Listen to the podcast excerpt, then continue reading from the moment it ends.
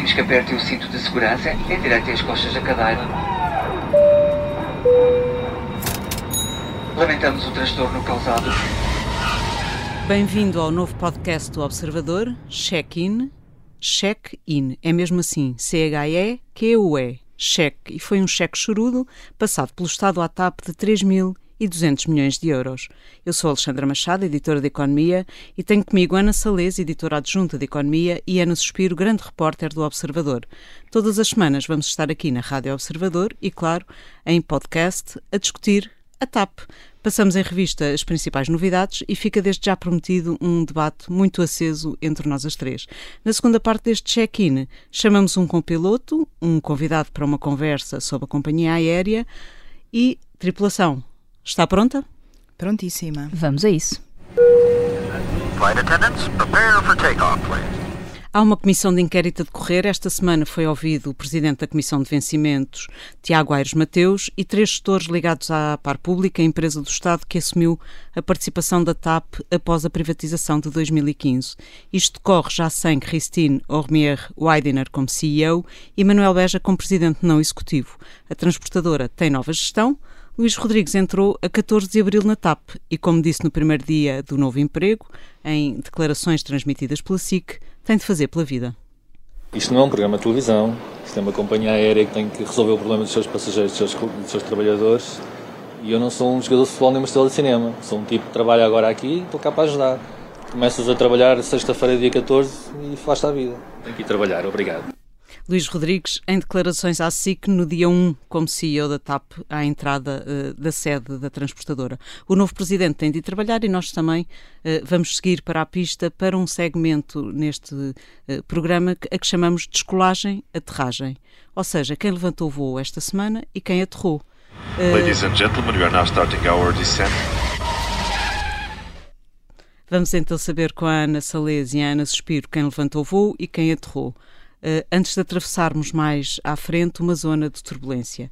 Ana Suspiro, quem é que esta semana consideraste que aterrou ou descolou neste caso da TAP? Um, eu vou, vou, eleger os dois uh, ex-gestores da par pública que, que nós ouvimos uh, ontem, portanto, na quinta-feira. Um, ouvimos na, na, audição, nas audições da Comissão Parlamentar de Inquérito e, e, eu considero que aterraram e não descolaram, sobretudo porque desvalorizaram muito o papel que, que esta holding do Estado teve uh, enquanto acionista da TAP. Até disseram que era instrumental só disseram isso, basicamente. disseram e que não tinham que... conhecimento de nada e é por isso que aterram, é isso? Aterram porque eles, na verdade, não eram presidentes. Uh, era, foram administradores, um deles foi vice-presidente. Uh, dizem que o presidente da Par Pública é que tinha uh, tudo concentrado nele e que a par pública basicamente era um instrumento do Estado na TAP e que assinava os papéis, assinava os contratos, mas que não, não tinha, não era propriamente tida em conta nas decisões políticas que eram tomadas em relação à empresa. E, inclusive, um deles chegou a dizer que todas as decisões que a par pública validou em relação à TAP eh, tinham sido porque tinha recebido, tinha recebido instruções vinculantes eh, chamam usam várias vezes esta expressão, por parte do, do acionista.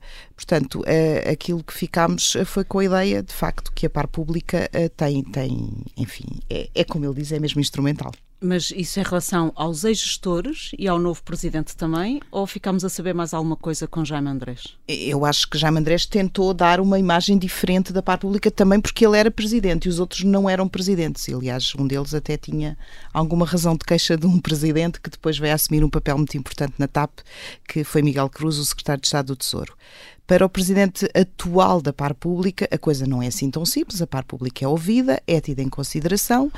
É certo que ele assinou a deliberação, uh, do qual vamos falar muito neste programa, que demite os gestores da TAP, uh, porque o Estado lhe disse para o fazer, mas leu e viu primeiro todos os argumentos que lá estavam para justificar a demissão. E para ti, Ana Sanlês, quem é que aterrou ou descolou uh, esta semana?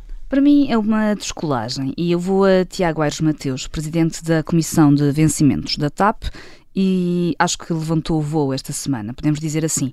Um, não creio que vá ser uma audição que vá ficar assim para a história das audições mais escaldantes desta comissão de inquérito, uh, que tem sido bastante rica, um, porque a comissão de vencimentos não foi tida nem achada na indenização de Alexandra Reis, soubemos isso, Tiago Aires Mateus disse, que soube pelos jornais, uh, mas ainda assim teve pontos interessantes e eu destacaria um que é um, a sinceridade uh, de Tiago Aires Mateus quando admitiu que uh, uma comissão de vencimentos da qual faça parte nunca aprovaria um bónus à CEO da TAP nas atuais condições. Nós ainda temos dúvidas sobre se isso pode acontecer ou não.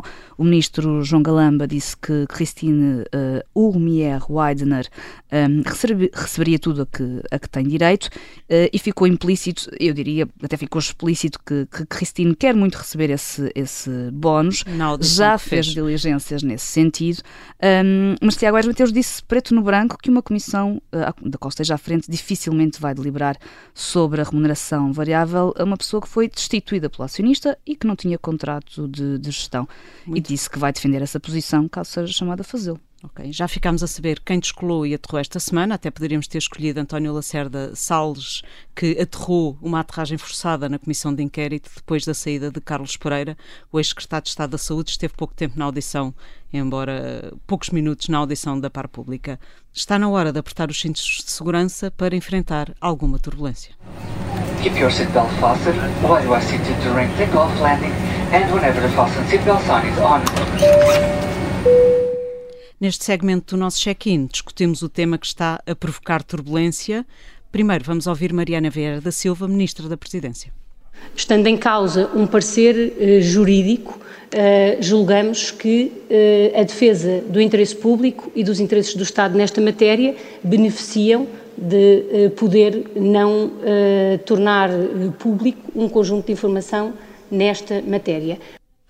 E depois de Mariana Vieira da Silva, o seu colega no Conselho de Ministros, Fernando Medina. Os motivos que levam às decisões de admissão do Presidente do Conselho de Administração e da Presidente Executiva da empresa são aqueles, são muito claros e são aqueles que decorrem no seu fundamental do que são as conclusões do relatório da IGF. Não há nenhum parecer adicional.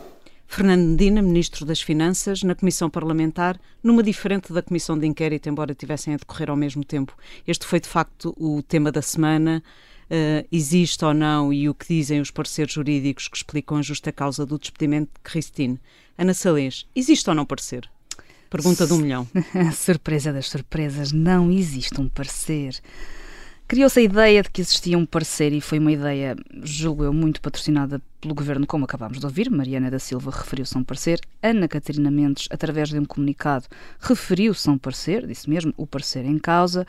Um, e criou-se esta ideia um, também porque o Ministro das Finanças já tinha referido que, que os despedimentos de Cristine e de Manuel Beja estavam juridicamente blindados e pensou-se, bem, há de haver alguma coisa um, para além da auditoria da IGF. E, e, relembro que houve um advogado, Jorge Black, da Vieira da Almeida, que veio a público dizer que foram, lhe foram pedidos pelo governo serviços jurídicos para dar sequência precisamente uh, ao parecer uh, da IGF. Que Fernando Medina desmentiu, não é? Que Fernando Medina desmentiu. Uh, é, é aqui uma questão interessante que também vai ter que ser esclarecida pelo Ministro das Finanças. Portanto, é natural que haja alguma estupefação quando vem depois Fernando Medina perguntar não existe um parecer, mas qual parecer não precisamos de, desse parecer para nada. A auditoria da IGF é suficiente e foi nessa auditoria da IGF que foi uh, fundada uh, a deliberação uh, que depois deu origem aos despedimentos de Christine ah, e de Manuel Beja. Ana Suspira, é mesmo preciso parecer? Ou seja, eu acho que aqui a, a questão é tudo? A questão do parecer é, pode ser semântica. Eu acho que há aqui muita semântica. É semântica.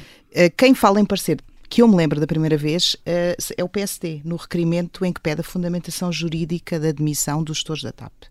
E diz: se houver um parecer, enviem. E se não houver um parecer, pede então as tais trocas de comunicações entre os membros do governo. A questão, a existir um parecer, isso é dito. A existir um parecer. E depois, na resposta que o, a primeira resposta formal que o governo dá uh, por parte dos Ministérios das Finanças e das Infraestruturas à Comissão de Inquérito, nunca fala em parecer, fala em fundamentação jurídica e diz que não, não pode entregar essa, essa fundamentação, ou não vai entregar, porque considera primeiro argumento do governo, está fora do âmbito da comissão. Ou seja, a comissão de inquérito vai de 2020 a 2022 e a admissão foi em 2023. Ora, isto é absolutamente ridículo quando a comissão já está a pedir documentos da privatização de 2015 e quando sabemos e que o governo deu e a comissão de inquérito foi criada por causa, causa do, do caso de Alexandre Alexandre Reis, que deu origem à admissão da presidente executiva da TAP. Portanto, era um, um argumento totalmente absurdo.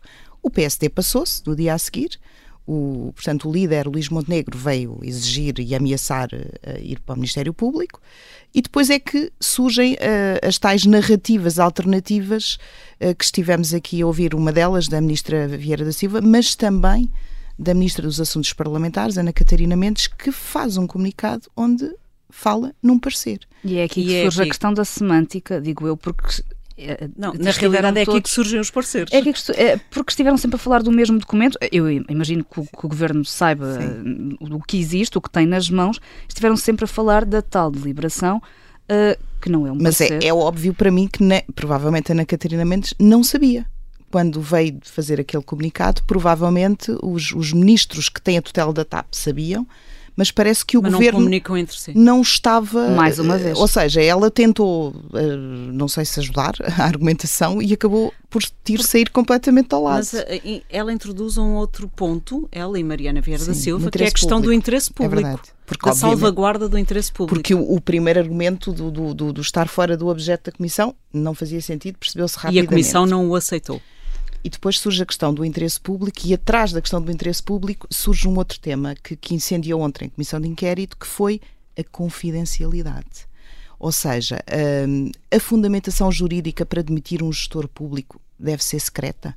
Aparentemente, essa questão foi suscitada porque daí vem o interesse público, não se pode divulgar, porque se for divulgado, vai dar argumentos à parte que foi demitida e que está a processar o Estado e que pode assim eh, ganhar um trunfo nesse processo contra o Estado. Mas a confidencialidade que foi referida na Comissão foi em relação a uma deliberação unânime do Mas por ter a acionista. fundamentação jurídica da admissão, Mas a deliberação unânime, ainda por cima, eh, são documentos que podem ser Consultados, consultados. precisamente. É, Mas aparentemente há pessoas que não sabem disso, de- de- porque de facto criou-se aqui e daí tivemos aquele momento absolutamente claro, e por isso é que singular. o Observador revelou a deliberação unânime para as pessoas Aquele, eh, pouco antes do Observador a revelar, tivemos um, documento, um momento singular em que o Presidente da Par Pública saca do documento, das tais 12 páginas que fundamentam a demissão dos gestores da TAP. Depois há o deputado do PSD, um, eh, o Carneiro, que lhe pede, então leia, por favor. Leia as 12 páginas. não temos e o ele ia- documento. e ele, ia ele estava a preparar-se para ler as 12 páginas. Mas ele queixou-se do. Ai, mas aqui isto, isto vai demorar muito tempo. E depois os deputados começaram também a levantar questões, mas nós precisamos de conhecer o documento para podermos fazer perguntas. Portanto, vamos precisar aqui de algum tempo. Primeiro falou-se de um intervalo de 10 minutos, depois 20 minutos. Mas depois houve alguns deputados que disseram: não, isso não chega, nós queremos ver o documento como deve ser para fazer uma inquirição. Ah, e depois, no meio desta discussão toda, o Presidente da República de repente lembrou-se: ui, não posso entregar, porque este, esta versão que eu aqui tenho só está assinada por mim, não está assinada pela outra parte, que neste caso era a Direção-Geral do Tesouro. E toda esta discussão continua, continua, e depois há uma da altura que o Presidente da Comissão de Inquérito levanta o tema da confidencialidade. Ou seja, se o documento fosse entregue à Comissão, como é que ele podia ser tratado, se podia ser distribuído ou não podia ser distribuído. E Jaime Andrés diz que, para ele, sim, há uma questão de confidencialidade, porque é um processo que ainda não está finalizado. E isto gerou outra Que confusão. ele depois desdisse a versão do Exatamente, finalizado. exatamente. Portanto, Mas eu nós que já lemos a deliberação, não há nada na, libera- na deliberação que seja totalmente Que seja confidencial. e que ou seja de- muito diferente E daquilo que diz a Porque não há auditoria um da parecer. Porque não há um parecer para além. Qual é o parecer? É a auditoria da Inspeção Geral de Portanto, este Finanças. medo todo que o governo tinha que este documento viesse a público, porque poderia comprometer a defesa do Estado, hum, não, se, não se percebe muito bem, porque não há ali nenhum elemento de surpresa, na Não, verdade. e porque a própria Cristine, que é quem vai processar o Estado, tem conhecimento daqueles argumentos, Exatamente. porque obviamente tem que ser informada deles.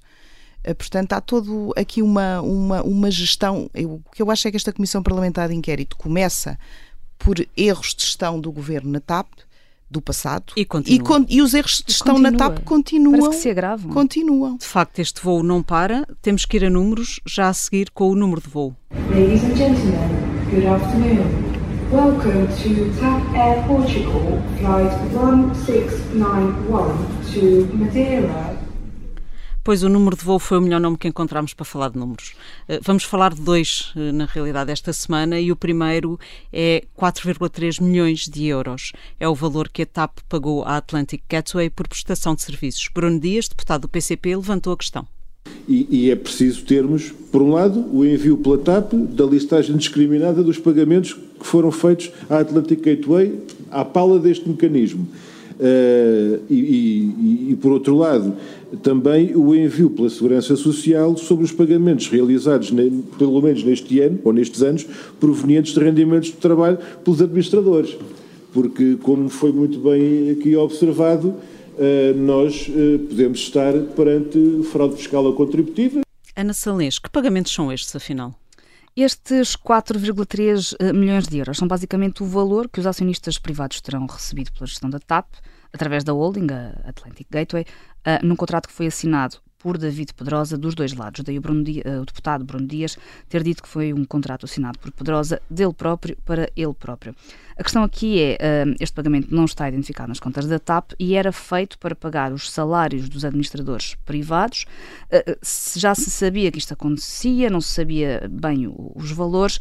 Qual é a questão aqui? Isto poderia ser uma forma de pagar os salários aos administradores fiscalmente favorável à TAP o que significa que pode ter sido desvantajosa fiscalmente, fiscalmente para, para a TAP e para, e para os gestores. Porque e para os gestores, exatamente. A Segurança Social é Daí, diferente. Exatamente. Daí a questão dos deputados quererem saber se foram feitos pagamentos à Segurança Social e os impostos e devidos destes pagamentos. E Bruno Dias levantou a questão. Ana Suspiro, pode haver fraude, fraude fiscal? fiscal? Uh, nós já vimos uma coisa parecida com esta noutro sítio, salvo erro, que está a ser investigada Federação, Federação Portuguesa, Portuguesa de Futebol. Exato. Quem, quem, quem, veio just, dar a justificação de que era fiscalmente favorável foi Humberto Pedrosa, uh, que é o, o, investidor português na TAP e que é o pai de David Pedrosa. David Pedrosa era o responsável na Comissão Executiva da TAP. Que não está nos pedidos de audição. Que não está nos pedidos de audição. É uma ausência que eu acho que vai ser rapidamente uh, corrigida, porque todos e os dias. a sua presença todos os dias aparecem novos pedidos de audição. O outro número é um pouco maior, 5 mil milhões, rapidamente um cheque muito mais chorudo. Ana Suspiro. É preciso explicar. Este número foi dito pelo Presidente da Par Pública, Jaime Andrés, quando falou do custo da reestruturação da TAP. E estes 5 mil milhões somam os 3,2 mil milhões que é a ajuda do Estado, mas também com o esforço que foi pedido aos trabalhadores da TAP, aos fornecedores e aos financiadores da TAP. Uh, portanto, é assim que chegamos aos 5 mil milhões de euros, uh, que foi o cálculo feito pela Comissão Europeia quando aprovou o plano da TAP. E que vai dar ainda uh, muito, muito brado. Fazemos agora uma escala técnica e já voltamos a embarcar para uma conversa com João Moreira Rato, presidente do Instituto de Corporate Governance, para falarmos sobre governação da TAP. João Moreira Rato vai ser o nosso copiloto na segunda parte deste check-in. Pedimos que aperte o cinto de segurança e endireite as costas da cadeira. Lamentamos o transtorno causado.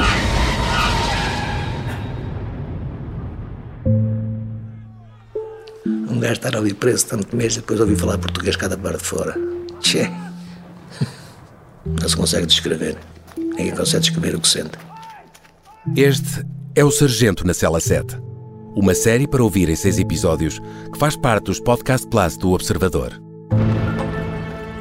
E assim, dá-me uma granada para dar uma arma qualquer, qualquer coisa. O meu o instinto, isso não me esqueço nunca mais, era continuar dizendo, agora vamos para o meio do Conacri e dar cabo destes gajos todos que são... Episódio 6. O resgate. E eu nunca mais me posso esquecer do abraço que ele me deu. Não me esqueço. António Lobato foi o português que mais tempo esteve em cativeiro na Guerra de África. Sete anos e meio. Pode ouvir o Sargento na Cela 7 no site do Observador ou nas plataformas de podcast. Os Podcast Plus do Observador têm o apoio da Onda Automóveis. Pedimos que aperte o cinto de segurança e endireite as costas da cadeira. Lamentamos o transtorno causado. Segunda parte do check-in, chamamos à conversa o copiloto João Moreira Rato, presidente do Instituto Português de Corporate Governance, mas que também já foi gestor público, não esteve na transportadora aérea, mas comandou o porta-aviões do Estado, que é o IGCP, o organismo que gera dívida pública. João Moreira Rato não está aqui connosco em estúdio, mas vai entrar neste voo à distância. Uh, obrigada por estar connosco, uh, embora à distância, como disse. Até que ponto o caso chamado uh, Alexandra Reis é um problema de governança ou falta de regras claras e conhecidas por todos. Muito obrigado, Ana, Ana e Alexandra. Boa tarde a todos pelo convite e boa tarde a todos os ouvintes. As questões que, se, que este caso coloca em, em termos de, de, governance e de governança são muito uh, relevantes. É? O primeiro que se coloca, no, e aqui olhando especificamente para a questão uh, da, da Alexandra Reis, tem a ver com o, o o papel do chairman. É? O chairman, eh, numa companhia, eh, deve fazer eh, a interligação entre os acionistas, é? neste caso o Estado, mas não só o Estado, não é? há outros acionistas que não o Estado, e o Conselho de Administração. E, portanto, sempre que algum membro do Conselho de Administração ou da Comissão Executiva está, de alguma forma, de missionário, passa por eh, pelo, pelo chairman, não é? E provavelmente uh, outra questão que se põe aqui, uh, normalmente numa, numa, numa, companhia passaria por uma Assembleia Geral onde os acionistas uh, estão representados. Portanto, a comunicação com o acionista aqui parece não ter seguido os processos formais naturais e boa parte da, da, do, de, da responsabilidade da condução desses processos está no, normalmente no chairman. Ser empresa pública difere ou não? Não, não, eh, não, difere no sentido em que é uma sociedade comercial, é, é uma empresa é, num setor é, concorrencial, portanto tem que ser a, a sua a governança em, nestes aspectos muito parecida com a das empresas privadas. Mas, ó, oh, doutor João Moreira Rato, nós temos aqui um caso de uma empresa que é um bocadinho um produto híbrido, não é? Porque a TAP foi pública, depois passou privada, depois passou para pública, vai ser privatizada, ou seja, não se pode gerir a TAP da mesma forma uh, que, se, que os acionistas e os administradores se relacionam numa empresa pública mais, mais clássica, como por exemplo a par pública. Tem que haver diferenças, não é? Eu, eu, existem diretrizes é, da, da, OCDE para a, a governança eh, do, no, no, setor empresarial do Estado. É? O, de alguma forma, a grande diferença que se põe aqui é que tem que haver uma justificativa para haver propriedade pública versus privada, ou seja, há de haver uma justificativa e essa justificativa hum, deveria de alguma forma uh, existir. Mas a, a, partir daí, não é, faz sentido e é uma boa prática que a gestão tenha uh, autonomia operacional e eu acho que este é outro ponto importante uh, deste, deste processo todo, ou seja... Que não temos visto isso, não é? Neste caso em específico é... da TAP, há muita interferência política ou de ministros da tutela. Um, está a comprometer é, é, quase a gestão corrente? Pois, a, a gestão corrente deveria, dentro dos, do, do, das balizas do que é uh, uh, o plano estratégico, não é, para, para a TAP e o, e o plano financeiro que existe, não é, e ter margem para poder executar e a partir daí a relação com o acionista dá-se em sede própria, não é? Normalmente não se esperaria que o acionista tivesse a comunicar eh, regularmente, por exemplo, via e-mail, não é? Com a, com a Comissão Executiva. Um, e aqui neste caso até, até, gestão corrente, e aqui neste caso até vimos trocas de mensagens uh, com determinados membros, não é com a Comissão Executiva, é com o Presidente Executiva, depois com o CFO. Portanto, há aqui uma dispersão dos contactos entre o Estado e, e, a gestão da empresa, não é? Que, que até torna difícil depois, uh, uh, do ponto de vista da, daquilo que são os órgãos sociais da empresa, perceber ou, ou, conhecer quais são efetivamente as indicações eh, que o acionista está a dar, não é? Pois, e, a governança existe exatamente, não é? Para permitir, não é? Em, em sede própria, existir uma separação entre eh, estabelecimento de, do, do, plano estratégico, entre a uh, monitorização dos riscos e a gestão corrente, não é? Uh, de forma a que, a gestão corrente siga o, e, e, e, daqui do, do preste que, contas ao sim, acionista, não é? Mas, mas em sede própria. Do que sabemos deste caso, uh, quem, de quem é que, ou seja, há culpas dos dois lados, ou seja, o Sherman, por exemplo, que representa o acionista, o Manuel Beja, deveria ter atuado de outra forma, um, ou seja, não, não, a culpa não é só de um dos lados, uh, diria eu, sobre aquilo que se tem passado na TAP. Quer dizer, uma equipa executiva, uma equipa executiva uh, também uh, quer dizer, precisa de, de, sentir confortável que tem espaço de manobra para operacionalmente gerir a empresa. Tal autonomia operacional eh, é importante que exista. E se não existe eh, tem que, tem que, tem que, pedir, tem que pedir menos interferência ou, ou questionar certas práticas, ou seja, e o, e, o, e o chairman em si também, se a certa altura não tem condições para desempenhar a sua função de chairman da forma que ele uh, pensa que é a melhor forma de, de, de, de desempenhar, tem que pensar seriamente em, em demitir-se. Em pôr o seu lugar à disposição. Numa empresa 100% pública, como é o caso agora da TAP, a função de chairman e de presidente da comissão executiva deveria ser desempenhada pela mesma pessoa? ajudava a, a, que se evitasse este tipo de interferências ou de, de equívocos? Eu penso que em termos de boas práticas há muito a ganhar há muito a ganhar, há vários modelos possíveis, mas há muito a ganhar entre, entre haver uma separação entre o chairman e, a comissão, e o presidente da comissão executiva, exatamente para separar bem os, a gestão corrente da empresa do, do controle de riscos e, do, e, do, e, do, e da monitorização é? da, da, da, execução. E, e, e, nas empresas públicas também ajudaria e provavelmente não, nem sempre em muitos casos é totalmente compatível com a lei, uh, existirem uh, administradores realmente independentes. Até, até porque uma das funções uh, desses administradores, que é importante, é de alguma forma participarem é, nas comissões de risco e poderem observar e dar a sua opinião sobre transações entre partes relacionadas. Portanto, e, esta... e ainda por cima, em empresas públicas, há, há,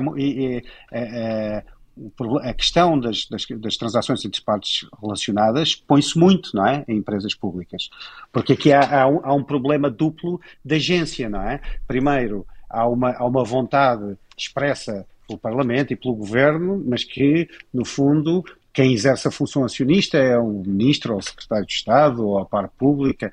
Por outro lado, o, o, o acionista também delega numa equipa uh, operacional a gestão operacional. Portanto, há vários níveis de delegação e por isso os controles, por exemplo, de transações entre partes relacionadas deviam ser ainda mais robustos.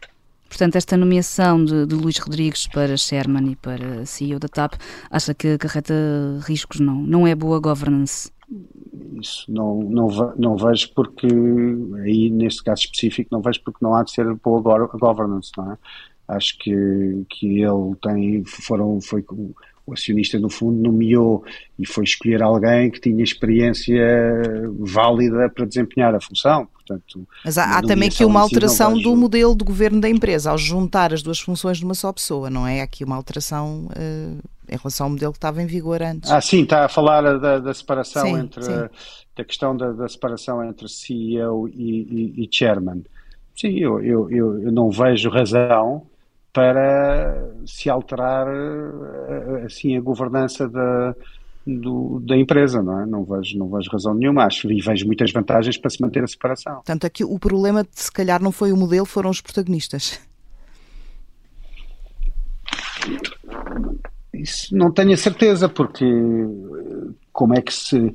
Como, as nomeações, não é? Eu, eu vejo, por exemplo, a, a Presidente da Comissão Executiva eh, foi eh, nomeada depois de um processo de busca profissionalizado. Eh, não sei se esse processo ocorreu para todos os outros eh, membros do Conselho de Administração, não é? E, e, o facto de eu, sabermos. Uh, temos essa indicação que a Cristina Romier Weidner não foi ela que escolheu a sua equipa. Isto também pode criar um problema numa empresa que tem uma pressão tão grande para executar um plano tão, tão exigente. Sim, eu, eu acho que é importante a, a, a coesão da, da Comissão Executiva é bastante importante, não é? Lá está, na questão da, da, da autonomia operacional que ela deve ter, mas, uh, ou seja, tem que ir prestando contas ao Conselho de Administração, portanto é bom o Conselho de Administração ter uh, um chairman independente e ter vários independentes do Conselho de Administração a quem é, é que, de alguma forma, monitorizam as suas, as suas ações, as ações da, da, da, equipa executiva, mas é importante a equipa executiva em si ter alguma coesão. Agora, Agora, o meu ponto anterior também é que a, go a governança no, no, caso da, da, TAP, tem que ser consistente, ou seja, se se escolhe um CEO por um certo processo uh, competitivo, também se deveria escolher o chairman. Uh, e, e se se vai manter o, o, processo do Conselho de Administração Operacional, uh, ou seja, não se acho que não se deviam quebrar os canais de comunicação entre o acionista e o chairman, não é? Portanto, a, a, a governança em si tem que funcionar de forma consistente, não é? Uh, e nós o que nós estamos aqui, o que nós temos vindo a falar desde o princípio do programa é que há várias inconsistências na forma como esta governança é posta em prática, não é? E, e, a forma como foi feita a admissão da, da ex-CEO, agora a ex-CEO, uh, a forma como Christine Ormier-Weidner foi, foi despedida, uh, poderia ter acontecido numa empresa privada com um modelo de governação, uh, digamos, implementado?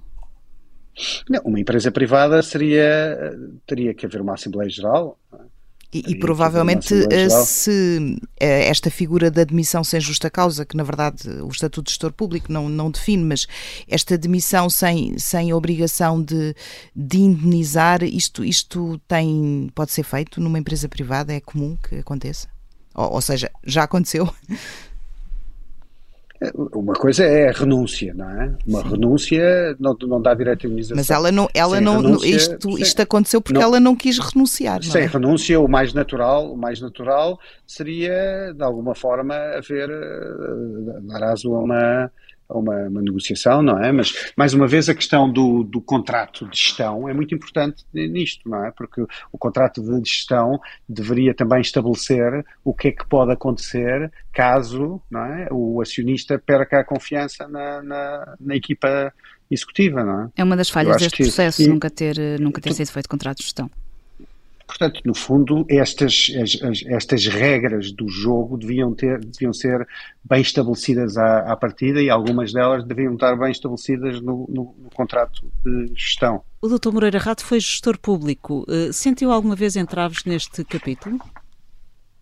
De autonomia ou de. Hum, para ser sincero consigo, há sempre fronteiras que se tentam passar mas eu, como gestor público, nunca aceitei que certas linhas que eu tinha bem definidas fossem ultrapassadas. Portanto, não aceitou exemplo, como? Uh, colocou uh, o lugar à disposição, por exemplo, alguma vez teve que o fazer? Não dizia, não, não, o lugar à disposição não, mas disse que expliquei que esse tipo de, uh, algum tipo de interferências não aceitaria. portanto, é, é ou seja, o, o que eu considerava que era o, a, a, minha gestão no dia a dia, não é?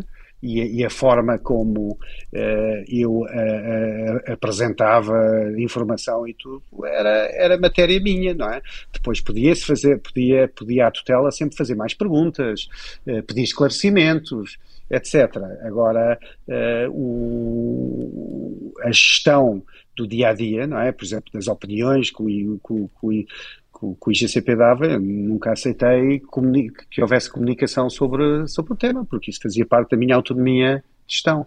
Mas aqui neste caso parece que essa, essa fronteira não foi estabelecida, porque nós inclusive vemos que havia aqui também uma, quase que uma, uma uma, um grande grau de, de confiança e de, de, de troca de, opções de gestão uh, com a tutela operacional da TAP, que era o Ministério das Infraestruturas.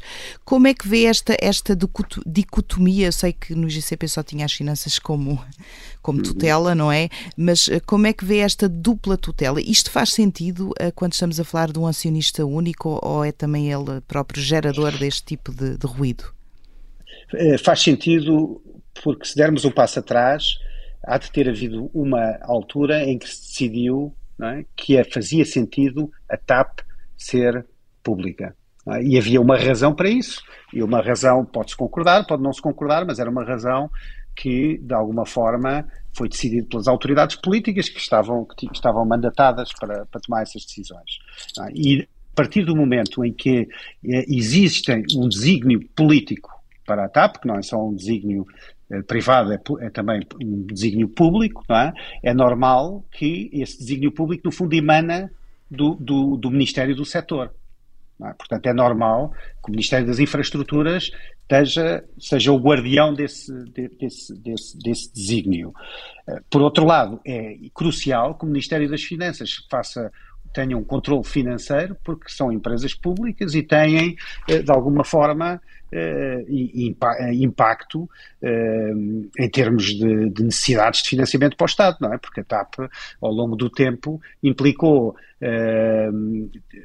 um nível de despesa relativamente grande para o Estado que é preciso ser financiado e é o Ministério das Finanças que tem que, de alguma forma, decidir eh, como é que vai financiar e como é que, eh, como é que de alguma forma, o, o a parte uh, o custo financeiro da, da, da, TAP é acomodado dentro da, da, da, estratégia do governo. Portanto, acho que sim, acho que a dupla tutela faz, faz todo sentido, mas, mas cada, com, a, a dupla tutela tem que ser relativamente clara em termos de competência entre as duas e tem que haver comunicação com as duas tutelas, não pode só haver comunicação com uma das tutelas. Não é? e, e, essa comunicação tem que ser feita pelo Sherman, na, na sua ótica, na dupla tutela.